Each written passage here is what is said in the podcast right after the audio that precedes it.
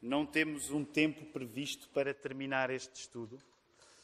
Ah, e eu quero, não quero enganar ninguém. Ele pode levar algum tempo. Folhei a sua Bíblia. Veja lá quanto tempo é que o Sermão do Monte leva. E ele não se chama Sermão do Monte por levar um monte de tempo, mas folhei, folhei a sua Bíblia para ver. Pelo menos que eu saiba. Que eu saiba, não é essa a razão. Então, nós temos uh, à nossa frente o capítulo 5, temos à nossa frente o capítulo 6, temos à nossa frente o capítulo 7. Todos estes três capítulos fazem parte do Sermão do Monte e nós queremos estudá-lo inteiramente. No passado já fizemos coisas, hum, já fizemos viagens mais longas na Bíblia. Aliás, para aqueles que estão há mais tempo, eh, que ainda vieram do grupo de São Domingos de Benfica, eh, já tenho partilhado isto muitas vezes, mas na altura decidimos estudar o Evangelho de Marcos do início ao fim. Foram 16 capítulos, levou quase dois anos. Eh, e então, neste caso, provavelmente não levará dois anos, este estudo do Sermão do Monte, mas é intencional da nossa parte nós não marcarmos um final, porque em muitas eh, séries de sermões, às vezes marcamos um final, portanto fazemos logo um plano prévio, e neste caso não o quisemos fazer, porque queremos voltar a sentir aquela emoção de começar a ler uma parte da Bíblia e deixarmos que seja a nossa própria leitura a marcar o ritmo e não um, um plano estipulado previamente. Uh, não sei se repararam nos dois cânticos que entoámos hoje. Aliás, já entoámos três e iremos entoar mais um, mas um deles falava uh, Sião é a nossa santa e gloriosa morada, e, e nesse hino falava muito da importância de leis, de mandamentos. E hoje gostava de vos falar um pouco acerca disto. Mas, junto com esse hino que falava de leis, antes o cântico uh, Alfa e Ômega falava de Jesus. Então eu gostaria logo de assumir estes dois pontos como dois pontos que, que nos caracterizam enquanto comunidade. Nós somos e queremos sempre ser uma comunidade onde quem chega rapidamente percebe esta gente está obcecada por Jesus. E é isso que nós queremos transmitir. Nós queremos transmitir eh, essa obsessão por Jesus, porque Jesus é a nossa razão de existir.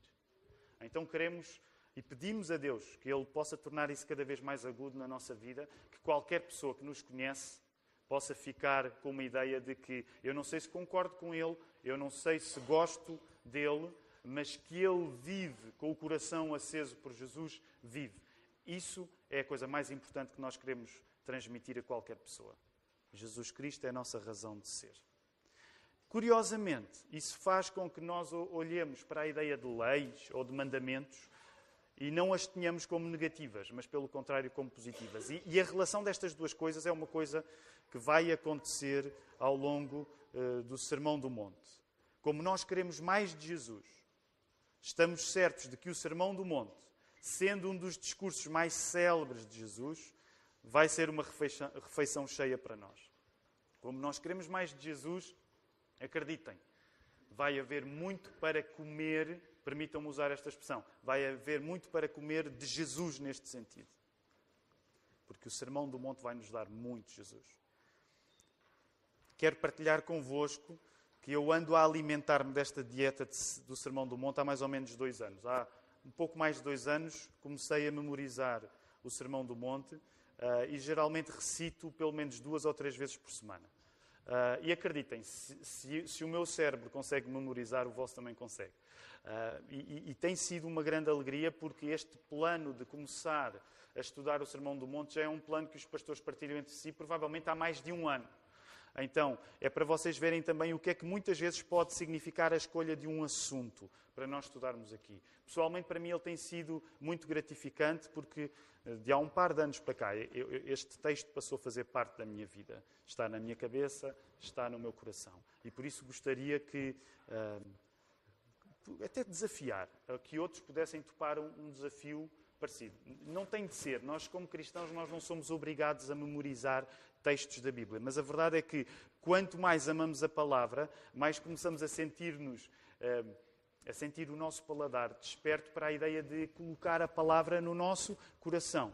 Sabem, quando nós usamos a palavra decorar, é isso que quer dizer, é colocar no coração. Então, não têm de decorar o Sermão do Monte, Uh, e eu hoje não vou recitar aqui. O meu plano é ir recitando ao pouco, uh, aos poucos, à medida que formos avançando, eu ir partilhando com vocês. Não levem a mal, é, eu sei que se calhar é um bocado saloio da minha parte, mas eu quero mostrar-vos o quanto eu amo este texto, então à medida que formos lendo, poder ir mostrando a vocês que é possível memorizar e que é recomendável memorizar também um texto como este.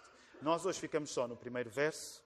E, aliás, nem lemos o primeiro verso todo, o que ninguém fique desanimado por andarmos devagar, porque um, é uma refeição longa.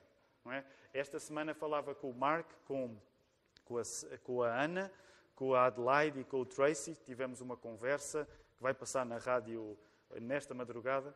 Um, e, e, o Mark e Ana diziam uma coisa, eu já os ouvia dizer isto antes, mas eles diziam que uma coisa boa da nossa cultura portuguesa, em comparação com a cultura norte-americana, é que os portugueses geralmente levam mais tempo a comer, passam mais tempo à mesa. Então eu gostaria, não sei se é uma boa analogia, mas que nós estudássemos o Sermão do Monte nesta lógica de uh, almoço ou jantar português. E nessa altura, quando estávamos a ter esta conversa, o Tracy lembrou-se que essa foi uma das coisas mais difíceis para ele quando ele chegou a Portugal, é que não havia horas para terminar um jantar. Então ele conta que com frequência, nos primeiros anos em Portugal, ele e Adelaide iam à casa de alguém e às vezes quando saíam da casa destas pessoas, o sol já estava a nascer. Deviam ser profissionais liberais, obviamente não tinham de trabalhar no dia a seguir, mas o Tracy dizia isso foi difícil para ele sair de casa de alguém de jantar já quase com o sol a nascer. Ok? E, e eu não quero uh, que ninguém fique desencorajado. Nós não sabemos o tempo que vamos levar, mas eu gostaria que esta refeição no Sermão do Monte, nesse sentido, fosse de facto à portuguesa. Que não fosse tão fast food, mas fosse uma coisa que nós fôssemos digerindo e alimentando-nos nisso. Por isso mesmo, hoje ficamos só num primeiro início. Para quem tem alguma familiaridade com o Sermão do Monte, não é difícil pensar quando se pensa no Sermão do Monte, na ideia de que Jesus está a trazer alguma coisa diferente. Muitos de nós pensamos no Sermão do Monte e pensamos assim: ok, isto é acerca da diferença. Jesus é diferente de todos os outros. Aquilo que Jesus está a dizer é diferente de tudo aquilo que as outras pessoas disseram até agora. É frequente olhar para o Sermão do Monte como um exemplo daquilo que em Jesus é único. Não dá, não dá para encontrar noutro lugar qualquer. E creio que isto não é mentira. De facto, quando nós lemos o Sermão do Monte, nós lemos coisas que só Jesus é que as diz. É verdade. Isto é uma, é uma das partes, eh, é um dos ingredientes deste, desta refeição que é o Sermão do Monte. Há coisas que Jesus vai dizer que mais ninguém ao longo de toda a história disse. É verdade. O Sermão do Monte, nesse sentido, é muito particular, muito específico de Jesus. Mas hoje eu gostaria que nós começássemos olhando para o Sermão do Monte, não tanto para mostrar Jesus desligado ou diferente de tudo e de todos. Portanto, hoje a minha ênfase neste sermão não vai ser, olha, vejam lá a maneira como Jesus é diferente e desligado de todos os outros. Vejam lá a maneira que, como, quando tu lês o Sermão do Monte, não dá para comparar com nada, é diferente de tudo o resto. Hoje a minha ênfase não é esta. Antes, pelo contrário, gostava de que gostava que nós pudéssemos entrar hoje no Sermão do Monte e, ao contrário dessa ideia, que não é incorreta, porque o Sermão do Monte é de facto muito específico, mas que nós começássemos por falar nas ligações que existem uh, uh, de Jesus com outras coisas a partir do Sermão do Monte. Okay. Estão comigo? Portanto, a ideia vai ser nós começarmos a falar hoje no Sermão do Monte, não pensando naquilo que no Sermão do Monte é específico e particular, mas entendendo também naquilo que no Sermão do Monte há de ligação com outras coisas e com outras pessoas. E porquê é que é importante sublinhar esta ligação de Jesus a outras pessoas, a outras coisas, a outros acontecimentos? Porque eu receio que se nós olharmos para Jesus de um modo só eh, destacado, quando pensamos no, no Sermão do Monte, ou seja, se nós pensarmos ah, o Sermão do Monte é maravilhoso porque é, é algo que eu não encontrei mais lado nenhum. Se nós só olharmos desta maneira para o Sermão do Monte, podemos perder alguma espessura daquilo que está a acontecer quando Jesus prega este sermão. E paradoxalmente, podemos acabar a ler o Sermão do Monte e como vamos valorizar por ele ser tão diferente das outras coisas, isso pode, de certa maneira, tornar a importância de Jesus mais pequena em relação à ligação que Jesus tem com a história toda. Okay. Espero não estar a ser muito metafísico. Percebem a ideia? Eu não quero sublinhar aquilo que hoje no Sermão do Monte é, é específico, porque às vezes o risco de sublinhar só isso é parecer que Jesus não tem uma relação com a história e com o tempo. Então, por isso mesmo, quando Jesus é apreciado, por exemplo, em, na sua ligação ao Velho Testamento, aos primeiros 66 livros da Bíblia, quando Jesus é apreciado em ligação ao Velho Testamento, ele ganha mais importância, ele ganha mais espessura. Há mais história, há mais contexto, há mais significado. E a nossa leitura da palavra de Deus enriquece. E é por isso que eu hoje vou falar nas ligações que existem entre Jesus e coisas no Velho Testamento. Só a partir desta primeira parte do verso 1, vendo Jesus as multidões, subiu ao monte, que nos diz que ele acabou de subir ao monte, há uma ligação que se estabelece com outra pessoa que subiu ao monte. Temos de recordar que Jesus está a falar não para portugueses, não para norte-americanos, não para brasileiros, não para angolanos, eh, seja qual for a nacionalidade que nós até possamos ter o privilégio de ter aqui representada. Jesus está a falar para judeus. Ele está a falar para ouvidos judeus. Os ouvidos judaicos que o ouvem têm um contexto. E se nós não conhecermos um pouco do contexto dos ouvintes de Jesus, vamos perder algum do impacto das palavras que Jesus lhes dirigia. Logo, hoje, o nosso interesse é, por causa da questão da ligação de Jesus a outros mais, concentrarmos mais no contexto judaico dos ouvintes do que propriamente nos ouvintes em si. Portanto, eu quero que nós possamos entender hoje um pouco do contexto judaico de quem está a ouvir, não tanto em quem está a ouvir. Depois, se Deus quiser, mais à frente, vamos falar em quem está a ouvir em particular. Hoje a minha preocupação não é fundamentalmente quem está a ouvir, mas é mais pensar no contexto de quem está a ouvir. Como é que quem ouvia, ouvia. Ok? Como é que quem está a ouvir, ouve. É isso que nos interessa hoje um pouco. Os ouvidos judaicos que ouvem Jesus, ao verem-no subir ao monte, para falar o que é que Jesus vai começar. Aliás, olhem para o texto, por favor. O que é que vai começar aí a partir do verso 3? São as chamadas bem-aventuranças. O que é que uma bem-aventurança, estas bem-aventuranças que Jesus vai partilhar, o que é que estas bem-aventuranças podem ser para as pessoas que estão a ouvir Jesus? Elas podem ser o quê? Que tipo de coisa é que elas podem ser na vida de quem está a ouvir Jesus? Na nossa própria vida. Elas podem ser o quê? As bem-aventuranças para nós podem ser o quê? Esperanças, sim. Mais. Consolos, promessas.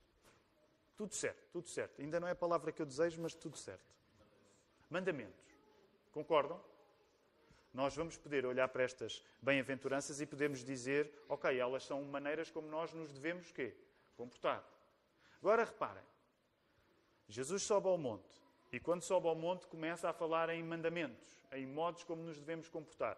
Imaginem lá como é que os ouvidos judaicos ouviam isto. Espera aí, alguém a subir ao monte para dizer como eu me devo comportar, eu já, ouvi, já vi esta história em algum lado. Já ouvi esta história em algum lado, certo? Então, Moisés, no Monte Sinai, o que é que ele recebeu? Moisés subiu ao monte e o que é que ele trouxe do monte? Vários mandamentos principalmente os dez mandamentos. As duas tábuas que Deus gravou sobrenaturalmente com os dez mandamentos. Mais ainda, e agora eu gostaria que prepare-se para folhear a sua Bíblia, que esse é um, é um dos privilégios que nós temos de fazer juntos e ouvir este barulho mágico que é Bíblias a folhear. Todo o texto de Mateus até agora estabelece uma ligação com a história dos judeus e, em particular, a história descrita no livro do Êxodo. Por isso eu vou pedir que deixe aqui um dedinho em Mateus, mas agora meta aí um dedinho no livro do Êxodo. Se ainda não tem muita familiaridade com a Bíblia, o livro do Êxodo é o segundo da Bíblia. Portanto, vá ao início da sua Bíblia. Agora, meta lá os dois, ok? Dois dedinhos aí. Ou façam como quiserem. Mas fiquem assim com um lugar no Êxodo e outro lugar em Mateus. Uma das coisas que nós temos de entender quando começamos a ler o Sermão do Monte é que ler Mateus é ler novamente o Êxodo. Ler Mateus é ler o Êxodo, o livro do Êxodo outra vez. E isto torna a história de Jesus mais densa no seu significado. Eu não estou a dizer que tu precisas de conhecer muito bem o Êxodo para seres, para seres tocado pela mensagem do Sermão do Monte. Eu não estou a dizer isto. Mas é verdade que se tu conseguires fazer a ligação entre o Êxodo e o Sermão do Monte, provavelmente tu vais alimentar-te ainda mais no Sermão do Monte. um teólogo inglês, ele é conhecido, N.T. Wright, ele ajuda-nos a tomar atenção aqui paralelos. Ok, então tens, as, tens os dedos aí em, em Êxodo? Sim? Tens os dedos em Mateus? Em Êxodo. Mete só no início, eu já, eu já, eu já vou dizer, já vou dizer porque vamos a, a vários sítios. Ok, um primeiro paralelo. Êxodo 12. Okay? Vê aí Êxodo 12. Vá, folheia a tua Bíblia, está bem? É, é, o, é, o, único jogging que hoje te é permitido. É o jogging dos teus dedos aí a folhear a tua Bíblia. Êxodo 12. O que é que está a acontecer em Êxodo 12? Aí no finalzinho do Êxodo 12, o que é que está a acontecer? Portanto, o povo estava, uh, estava cativo no Egito e está pela graça de Deus, pelos milagres que Deus fez através de Moisés, está a sair do Egito. Agora vai aí a Mateus no capítulo 2. Okay? Mantém-te lá em Êxodo 12, mas vai aí a Mateus 2.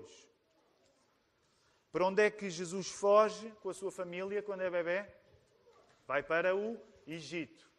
Então repara, do mesmo modo como os judeus foram escravos no Egito e tiveram de sair do Egito, Mateus, no capítulo 2, diz-nos que Jesus foi levado pela sua família para o Egito e do Egito veio.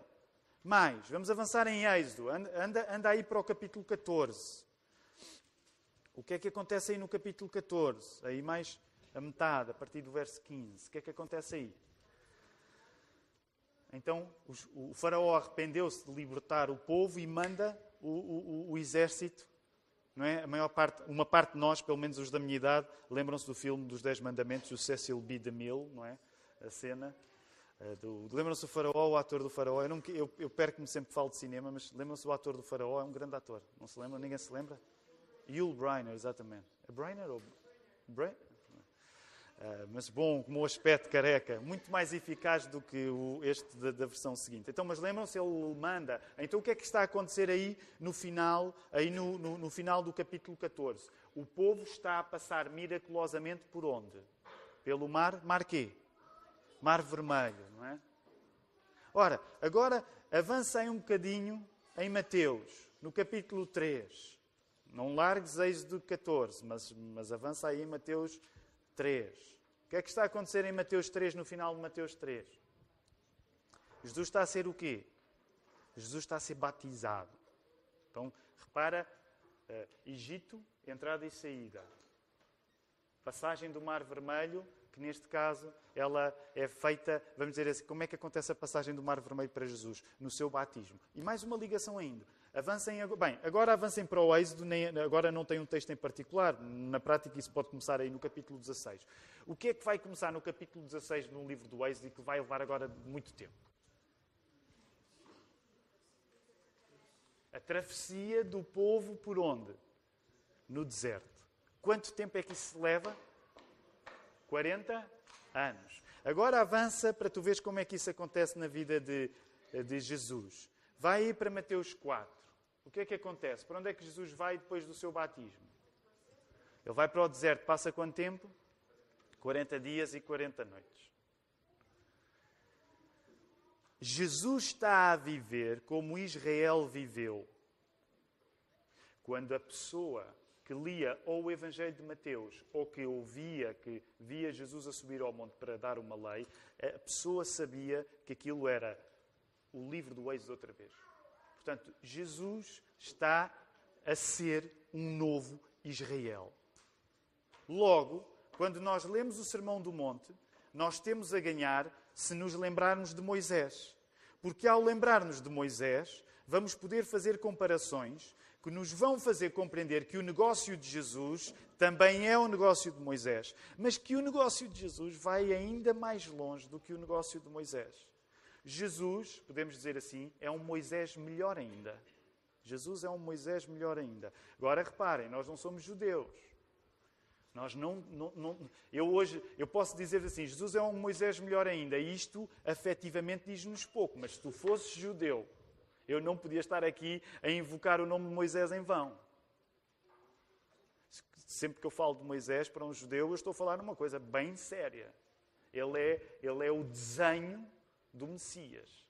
Ele não é o Messias final, mas ele é o desenho do Messias. Portanto, agora tenta colocar-te nas sandálias de um judeu. Jesus está a viver um, a história de Israel outra vez. Portanto, o que Jesus está a dizer é: meus queridos, vocês estão-me a ouvir e quando vocês me conhecem, eu estou a pegar nas coisas mais importantes da vossa vida e eu estou a reclamá-las para mim. Eu estou a reclamá-las para mim. Reparem bem a envergadura deste mestre. Imaginem, é ainda mais do que este exemplo que eu vos vou dar, mas é, imaginem que vocês vão para uma aula ou para uma, uma ação de formação ou, e a pessoa começa logo a aula, a ação de formação, a dizer: Meus queridos, eu vou-vos dizer as coisas mais importantes que vocês já ouviram na vida. Das duas, uma. Ou nós ficávamos, uau, que grande bênção que eu estou a ter, ou ficávamos desconfiados, mas quem é que esta pessoa julga que é? Mas quando Jesus começa a pregar o Sermão do Monte, o ambiente é um pouco este. Porque ele está a reviver tudo o que Israel já viveu. Reparem, só para terminarmos o campo das comparações. Moisés, Jesus é um Moisés melhor. Moisés era um protótipo de Jesus. Era uma maquete de Jesus. Mas ao passo que Moisés enfrentou quem? Quem é que, quem é que Moisés enfrentou? Quem é que Moisés teve de enfrentar ainda no Egito? O faraó. Depois, é, na prática, quando nós lemos a Bíblia, percebemos que aquilo que deu mais trabalho a Moisés não foi o faraó, foi quem? Foi o próprio povo, não é? O próprio povo é que deu mais trabalho. Mas se quisermos pegar aqui na figura do faraó, Moisés enfrentou o faraó, mas Jesus enfrenta o faraó dos faraós, que é Satanás. Ok, a luta de Moisés com o faraó foi agreste. Mas a luta de Jesus é com o faraó dos faraós, que é o próprio diabo. Ao passo que Moisés vivia num povo de coração duro, e o próprio Moisés, o que, é que, o que é que acontecia com o próprio Moisés? Como é que era o coração de Moisés? Era perfeito? Vocês têm de ler mesmo, a sério, têm de voltar a ler o Pentateuco, porque é incrível a relação de Moisés com o povo. Incrível. Por um lado, às vezes Moisés é tão mau ou pior, mas por outro lado, a verdade é que ele deu a sua vida por aquele povo. E sabem o que é que aconteceu com Moisés? Alguns sabem. Ele queria, já que teve aquele trabalhão todo, o que é que ele queria? Queria chegar à, à, à meta final. É, oh Deus, já que tu me dás este povo. E, e, e lembrem-se, Deus zangava-se com o povo de uma maneira tal que Moisés foi um protótipo de Jesus. Porque houve alturas em que, ainda o pastor Tiago uh, falou nisto domingo passado, houve alturas em que o povo, a relação entre o povo e Moisés, aquilo estava tão complicado, a relação entre o povo e o próprio Deus, que Deus disse, eu vou arrasar com isto e vou começar de novo. E que função é que Moisés ocupava? Deus, eu estou parafrasear, não é? Mas Deus tem um pouco de paciência. Moisés era um, era, era um mediador ali entre o povo e Deus. Só que o próprio Moisés não era perfeito. O próprio Moisés tinha um coração duro em muitas ocasiões. Jesus não tinha um coração duro. Portanto, reparem, se Moisés foi um mediador incrível, Jesus é um mediador perfeito. Se Moisés confrontou o faraó, Jesus confrontou o faraó dos faraós, que foi Satanás. Se Moisés, eh, sendo bom, mas tinha um coração imperfeito, Jesus foi completamente bom e tinha um coração perfeito. Se Moisés precisou de subir até ao monte para ir ter com Deus, Jesus, de certa maneira, desce do Pai para vir até nós. Apesar de Jesus também, como nosso representante, ele também ocupa uma função de subir pela nossa parte até ao Pai. Mas não se esqueçam, ao passo que Moisés tinha de subir em direção a Deus, Jesus desce de Deus em relação a nós. As ligações são mais do que muitas, mais do que muitas. Curiosamente, não sei se recordam, aqueles que já estão connosco há algum tempo, em janeiro de 2015, há três anos, nós começámos uma série de sermões em que livro? Lembram-se? Quem é que se lembra? É, há três anos. Eu dou-vos tempo. Até algum de vocês acertar. há três anos. Quem é que arrisca? Quem é que arrisca uma série de sermões de há três anos? Em janeiro. Quem se juntou a nós está à vontade, não precisa de responder. Ninguém se lembra? Há três anos. Arrisquem, pelo menos arrisquem alguém. Alguém diga alguma coisa. Eis. O Manel estava a tentar não dizer, porque pende sobre o Manel a, a, a reputação terrível do bom aluno, é? e, e, ele já vive isso como peso tal que eu não vou falar, eu não vou falar. Porque realmente ele sabe. Nem mais. Como se anda como Deus manda. Uh, era o título do, dessas séries de sermões. Agora, adivinhem, e agora, Manel, isso eu não, não, não espero ti também, mas adivinhem qual foi o texto do Novo Testamento que eu comecei por citar no primeiro sermão, onde estávamos a começar a pregar sobre o livro do Êxodo. Adivinhem qual foi o texto do Novo Testamento que eu citei quando começámos a estudar Êxodo? Isso é fácil, caramba. Isso é só. Estiveram a ouvir, é fácil arriscar. Qual foi o texto do Novo Testamento que eu citei? Vá lá, sejam espertos. Qual foi o texto do Novo já se está mesmo a ver. Quem me ouve já sabe onde é que eu vou chegar. Eu, não, eu sou muito previsível, ok? Se hoje o texto que eu citei foi no Êxodo, quando estávamos no Êxodo, o texto do Novo Testamento que eu citei foi? Foi? Foi o Sermão do Monte. Ok? Pensem em termos de reciprocidade. Quando se tenta ler a Bíblia de um modo integrado e global, não, se, não deve ser possível ler os Dez Mandamentos sem recordar o Sermão do Monte e ler o Sermão do Monte sem recordar os Dez Mandamentos. Se tu queres ler a Bíblia de um modo integral, se tu queres ser. Imagina, imagina que eu estou a falar na tua profissão. Imagina que eu estava a falar naquilo que tu fazes para ganhar uh, a vida. É bom que tu sejas competente, certo? Concordam comigo? Todos nós somos trabalhadores que gostamos de ser competentes.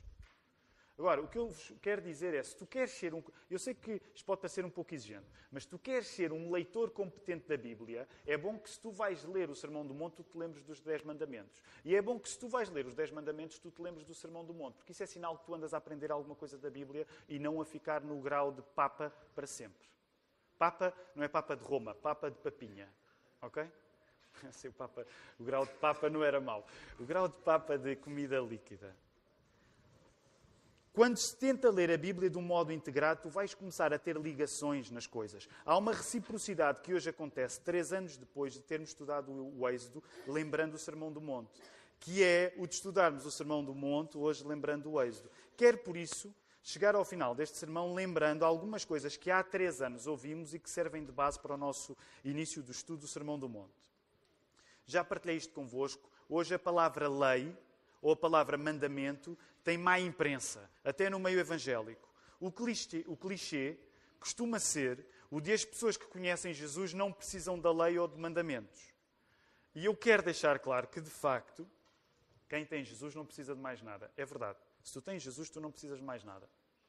Se quisermos ver as coisas a partir desse ângulo, se tu tens Jesus, tu não precisas de mais nada. Zero.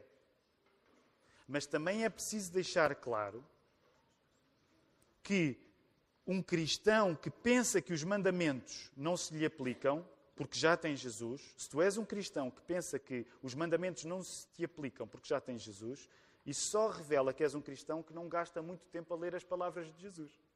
Porque se tu começares a ler o Jesus que tu tomas como tudo na tua vida, se tu começares a ler o que ele diz, tu vais a perceber que ele junta, ele traz para o assunto leis e mandamentos. Porque, como vamos ver no Sermão do Monte, Jesus traz um tipo de comportamento que é consequência de quem o segue. E esse comportamento, podemos dizer, é uma lei, são mandamentos. Que fique claro, nenhum de nós se salva por cumprir uma lei, mas nós cumprimos uma, uma lei porque fomos salvos. Isto foi dito há três anos em relação aos Dez Mandamentos e precisa de ser dito hoje em relação ao Sermão do Monte. Tu não te vais salvar por ter um bom comportamento. Tu não vais comprar a graça de Deus pelo teu comportamento. Quem é que comprou a graça de Deus através do comportamento? Há alguém que no universo tenha comprado a graça de Deus através do seu comportamento? Jesus comprou a graça de Deus através do seu comportamento. Porque ele foi perfeito. E nesse sentido ele pôde comprar aquilo que tu não consegues e que eu não consigo. Mas então lembra-te disto. Tu não compras a graça de Deus, tu não dizes a Deus, olha Deus, como eu me tenho portado bem, tu podes confiar em mim. Nenhum homem, nenhuma mulher consegue fazer isto além de Jesus.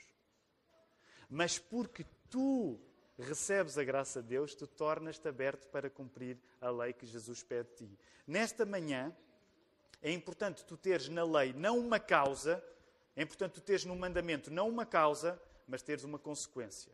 É importante também compreender como a ideia de recebermos a lei de Jesus no monte não deve ser diferente de receber o próprio Jesus.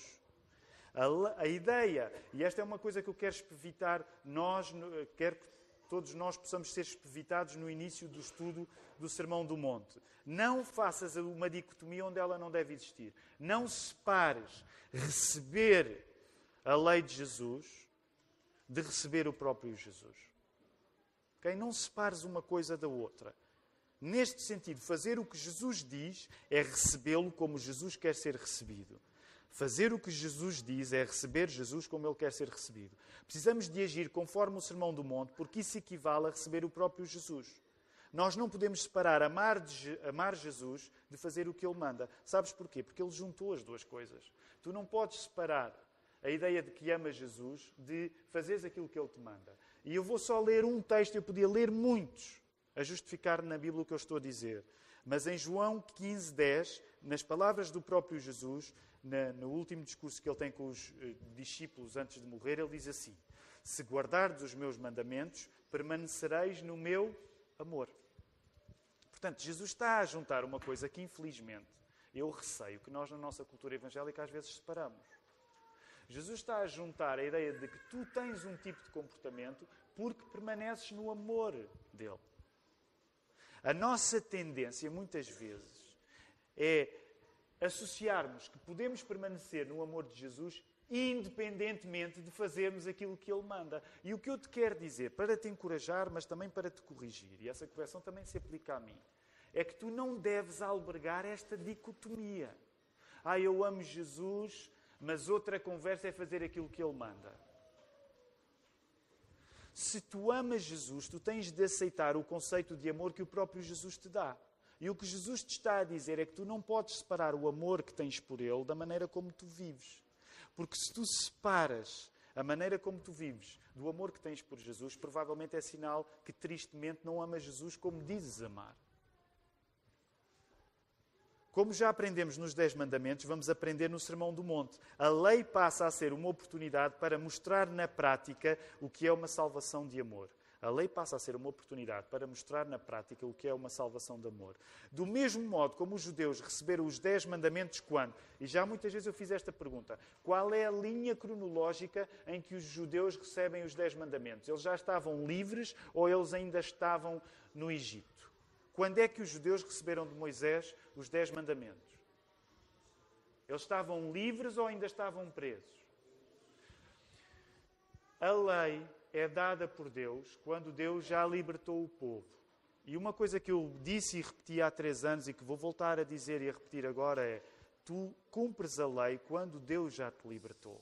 Logo, a lei não começa por ser fundamentalmente um limite na tua vida, a lei começa a ser uma liberdade, porque tu já não és escravo do pecado. Agora não precisas de me responder, mas deixa-me fazer esta pergunta só para pensares nela. Porque isto tu consegues aceitar pelo facto de eu estar a pregar. E, portanto, é suposto que quando eu pregue, eu diga assim umas coisas onde tu acreditas vagamente, porque o meu negócio é pregar e tu estares aqui, e, portanto, isto é uma rotina. Mas quando eu te digo que quando Jesus te chama a comportar-te de uma maneira diferente, tu podes comportar-te a ti, podes comportar-te assim porque Ele já te libertou, tu acreditas mesmo nisso? Tu acreditas mesmo no que eu te estou a dizer? Ou achas que isto é só conversa de domingo? Quando eu te digo, com a Bíblia aberta, que se Deus já te libertou e tu já foste justificado por Ele através da morte e da ressurreição de Jesus, tu tens poder concreto para viveres de uma maneira diferente, tu acreditas mesmo nisto ou achas que isso ainda está dependente de alguma coisa que tu vais fazer?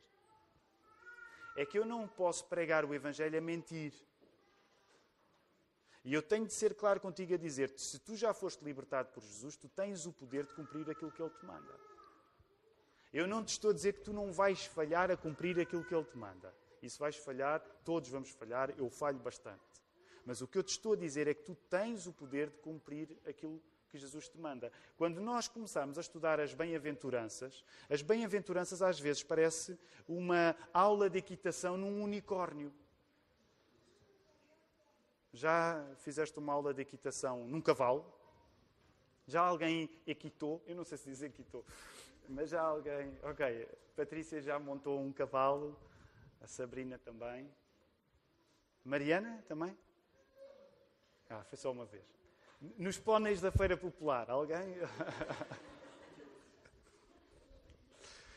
E houve um pônei que deu um coice quando eu estava a montar e eu apanhei um dos sustos da minha vida. Tinha aí 5 ou 6 anos, mas depois ao mesmo tempo senti, pá, isto deve ter sido algo heroico. Acho que foi a coisa heroica que, que já me aconteceu. Mais heroica que me aconteceu. Foi um, um pônei da Feira Popular dar um coice quando eu estava a Esta é a história da minha vida.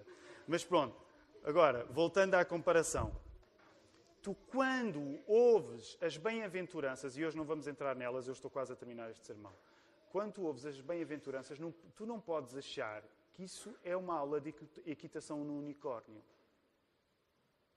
Ou tu reconheces que Deus já te libertou e tens uma, uma, nova identidade em Cristo. Logo, Cristo não é um professor que te ensina aulas que tu não podes aplicar. Tu podes viver aquilo que está aqui a ser dito no Sermão do Monte. Tu acreditas que podes viver aquilo que está aqui no Sermão do Monte? Tu podes viver aquilo que Jesus te vai dizer. Ah, isso é uma sociedade idílica. Não. Se tu foste libertado por Jesus, tu podes. Quando Moisés desceu com as duas placas, e ele rebentou logo as duas placas, porque foi quando ele viu o bezerro de ouro, mas aqueles dez mandamentos significavam que o povo tinha sido libertado e por isso o povo podia comportar-se de acordo com os dez mandamentos. Deus não esperou que os judeus cumprissem os dez mandamentos para os tirar do Egito. Deus deu-lhes os dez mandamentos para eles terem como mostrarem gratidão pelo que Deus tinha feito. Jesus não esperou que nós cumpríssemos os seus mandamentos amorosos para então nos salvar. Não. Porque Jesus nos salva morrendo por nós na cruz e ressuscitando, nós temos amor por cumprir o que Ele nos pede. Jesus no monte muda como vives. Deves acreditar nisso. Quero terminar só dizendo que isto, isto tem uma aplicação para todos. E deixem-me só. Eu, sabem que uma das, uma das, minhas preocupações, muitas vezes, quando prego, é que, por exemplo, os mais novos não fiquem excluídos daquilo que eu estou a dizer. E, e aqui queria só uh, virar-me para os mais novos, para, porque isto tem a ver convosco. Okay? Mesmo com a vossa fé, mesmo se vocês sejam mais novos, com outra consciência, mas. Uh, e agora, olhando aqui para alguns dos mais jovens que nós temos, uh, o que é que vocês preferem? Vocês terem de obedecer aos vossos pais quando não têm alternativa? Já vos aconteceu? Agora, e os mais novos exprimam-se, ok? Os mais novos até aos 16. Já aconteceu vocês terem de fazer uma coisa que os vossos pais vos mandaram porque não tinham alternativa? Vá, exprimam-se. É uma, não precisam de ajuda do público, é só sim ou não. Vocês já alguma vez tiveram de fazer alguma coisa que os vossos pais vos mandaram porque eles não vos deram alternativa? Sim? Exprimam-se, digam uma palavra, sabem? S-I-M, sim? Sim, já aconteceu? Tomás, já aconteceu contigo? É isso, vou começar a pessoalizar, vocês não respondem. Jojo, já aconteceu contigo também? Maria, já aconteceu contigo? Sim? Eu tenho tanta vergonha. Eu não vou piorar, eu sei que vocês ficam embaraçados, uns mais que outros, eu não quero fazer a vossa vida difícil. Ora, há uma diferença entre nós fazermos aquilo que Deus quer que nós façamos quando nós não temos alternativa e nós fazemos aquilo que Deus quer quando nós queremos. E por isso, última pergunta para os mais jovens. E os mais velhos incluam-se neste barco.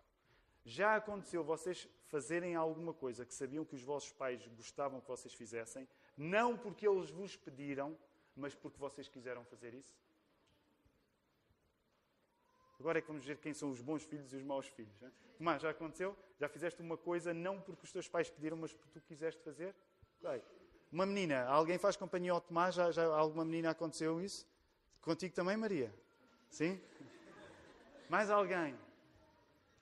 Onde eu quero chegar com isso é aquilo que o sermão do monte pode ser na tua vida, independentemente da tua idade, é aquela ocasião onde tu fizeste alguma coisa que o teu pai e a tua mãe queriam que tu fizesses, não porque eles te obrigaram, mas porque tu os amas e que tu querias agradar-lhes.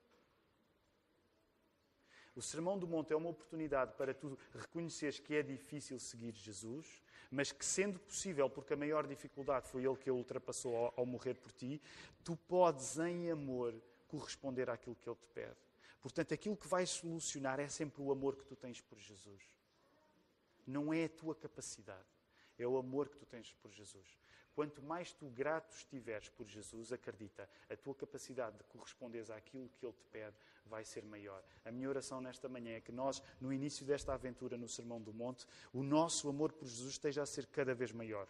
Para na hora da dificuldade nós pensarmos, aquilo que me vai ajudar não é o que eu consigo, é o amor que eu tenho por Jesus, porque Ele amou-me antes de eu amar a Ele. Que o Senhor nos ajude.